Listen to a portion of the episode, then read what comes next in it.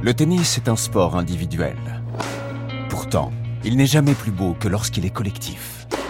Des championnes, des champions s'engagent hors des cours pour des causes qui leur tiennent à cœur.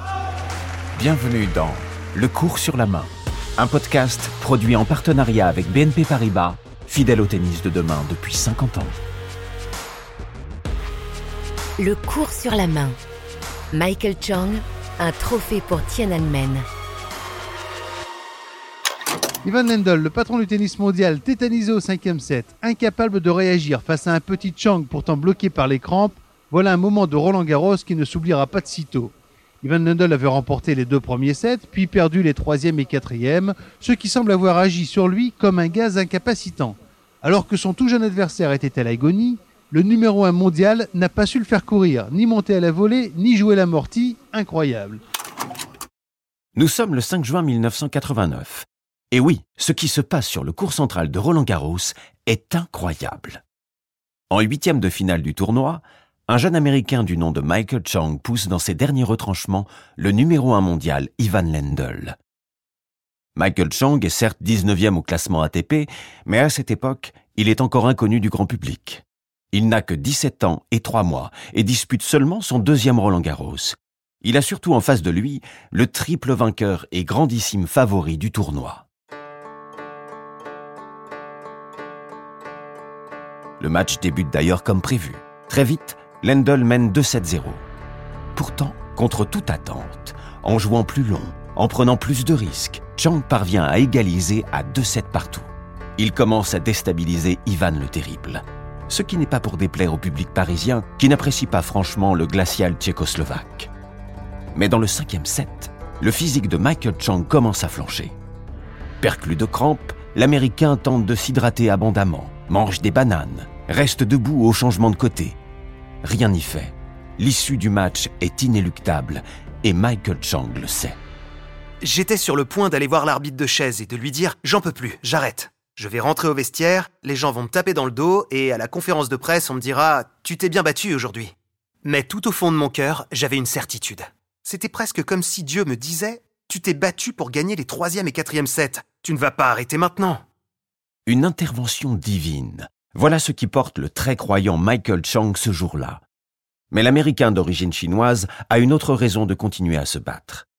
Il pense aux événements qui ont lieu à 8000 km de Roland Garros. Il y a encore quelques dizaines de tentes sur la place Tiananmen sous lesquelles une poignée d'étudiants s'abrite tant bien que mal du chaud soleil de Pékin. Ils utilisent surtout la mitrailleuse. Ils commencent par tirer les gens. Une fois les gens tombent, ils font passer les tanks dessus. Donc les gens ils sont euh, complètement écrasés par les tanks. Et euh, après, ils mettent du feu sur les cadavres. Donc euh, maintenant, sur l'avenue qui longe Tiananmen, ça devient euh, vraiment la mer de sang et la mer de feu. En Chine, des étudiants, des intellectuels, des ouvriers dénoncent la corruption et demandent des réformes démocratiques. À Pékin, de grandes manifestations sont organisées sur la place Tiananmen.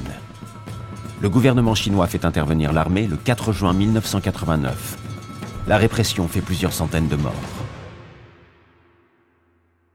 Retour à Roland Garros le 5 juin. Michael Chang hésite à abandonner, mais il a sûrement en tête les images de Tiananmen.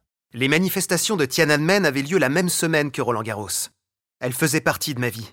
Quand je n'étais pas au stade à jouer ou à m'entraîner, j'étais devant la télévision avec ma famille et je regardais les événements se dérouler devant mes yeux. Alors Chang ne baisse pas les bras. Tant bien que mal, il prend l'avantage en multipliant les balles en cloche et les lobes pour ralentir le jeu.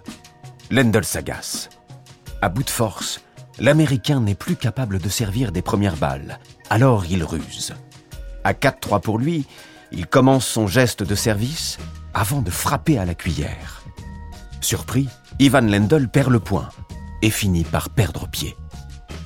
5-3 pour Chang, balle de match sur le service de Lendl. L'Américain tente alors un dernier coup de bluff. Il avance dans le cours, se place sur la ligne du carré de service et provoque la double faute fatale du Tchécoslovaque. Fin du match.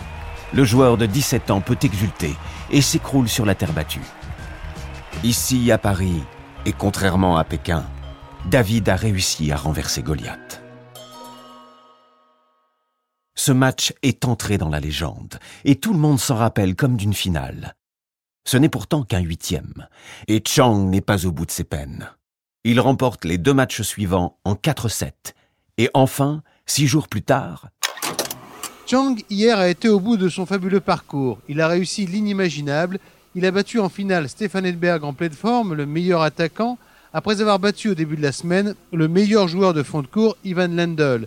Il a tenu bon jusqu'au bout il a réussi l'exploit de faire douter de lui Edberg, ce joueur au mental réputé inébranlable. Michael Chang semble capable de briser n'importe quelle machine. Il devient la terreur des cours. Sous son masque impénétrable, ses adversaires se demandent ce qu'il cache de génie ou de magie. En remportant ce Roland Garros 89, Michael Chang devient le plus jeune vainqueur d'un tournoi du Grand Chelem. Un record qui tient toujours aujourd'hui. Fallait s'y attendre. Ému, choqué par les événements en Chine, l'Amérique n'a pas manqué de saluer avec déférence la victoire de Michael Chang à Roland Garros. Né dans le New Jersey de parents chinois ayant émigré de Formose aux États-Unis, Michael n'a pas la gouaille toute new-yorkaise d'un John McEnroe mais qu'importe, sous la terre battue du central, après sa victoire, Michael a ajouté que Dieu bénisse tout le monde et plus particulièrement le peuple chinois est l'Amérique aujourd'hui apprécie tout autant le cri du cœur de ce jeune champion que son culot ou la qualité de son jeu de fond de cours.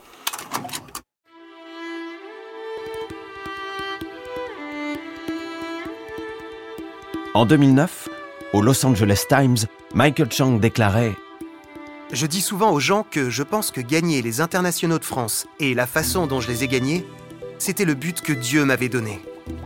Parce que j'ai pu mettre un léger sourire sur les visages des Chinois du monde entier cette semaine-là, à un moment où ils n'avaient aucune raison de sourire. C'était ma motivation. J'ai gagné ce tournoi pour les manifestants de Tiananmen.